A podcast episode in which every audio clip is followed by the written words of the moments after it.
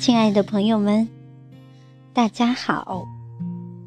欢迎光临胶东最具影响力的文学期刊《昆鱼文艺》。做有价值的文学，写有价值的文字，办有价值的刊物，是我们的追求与目标。我是小明。今天的昆鱼素食几年专栏。为您分享的是由曲恒兰朋友创作的《二零一七我想要什么》。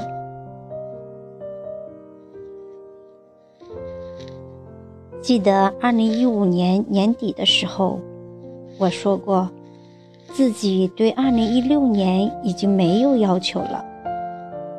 不能想象，我当时对自己的人生该有着怎样的满足。当时高中同学聚会的时候，我曾经说过，无论有无婚姻，无论身体怎样，我都有能力做一个幸福的女人。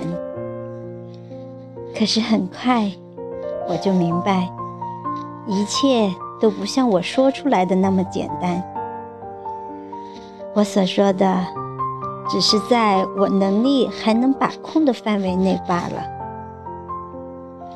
真的到了医学上也不能解决我的肥胖，我自己的意志力也不能把控我的肥胖的时候，我还是会觉得无助、沮丧，甚至绝望。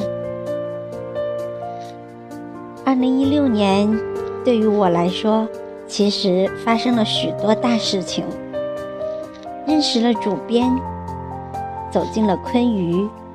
发表了文章，加入了山东省散文学会，甚至还和文友们一起出版了散文集，加入了昆鱼作家群，认识了好多好多新朋友、好朋友。其实，对于我来说，二零一六已经是大丰收了。虽然我没想要的太多。可是命运却给了我很多。可是我想要的始终都很简单。我最想要的只是一个健康的身体。可是我也知道，无论我有多努力，这个最简单的愿望始终都遥不可及，没有办法实现。和同学聊天，同学身体也不是很好，经常会有疼痛。同学说，和他的疼痛比起来，他觉得我总是在计较胖点还是瘦点，实在有点无病呻吟。偶尔也会有看开的感觉。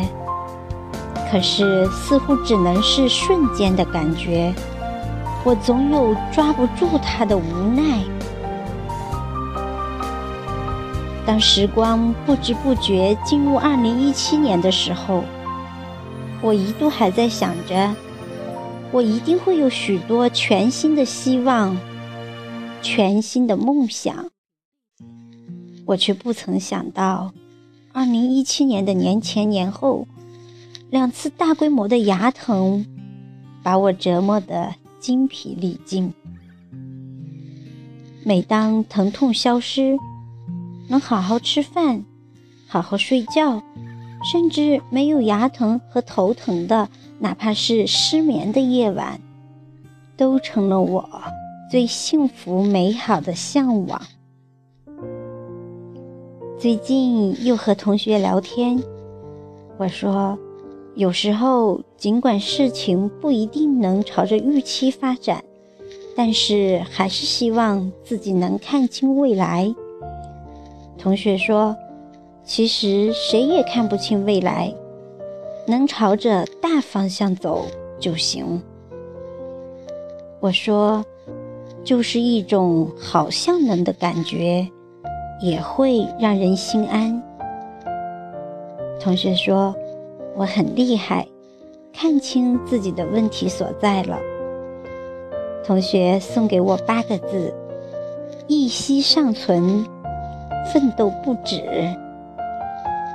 说这样做了，快乐就在吃苦的过程中。其实我也明白，真正想开了，这样的人生才有意义。因为我永远都在面对着命运的挑战。突然觉得一切都豁然开朗。我想，我不会再斤斤计较于困扰了我很久很久的肥胖问题了。我要带着我的小希望，希望女儿能找个好工作，希望爸爸妈妈身体能好，开心的过好我的每一天。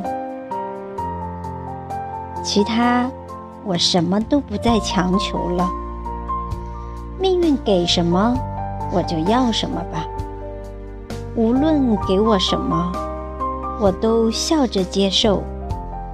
笑着面对我的二零一七，不求多么精彩，也不求多么不同，只求我能心平气和，只求我能坦然自若。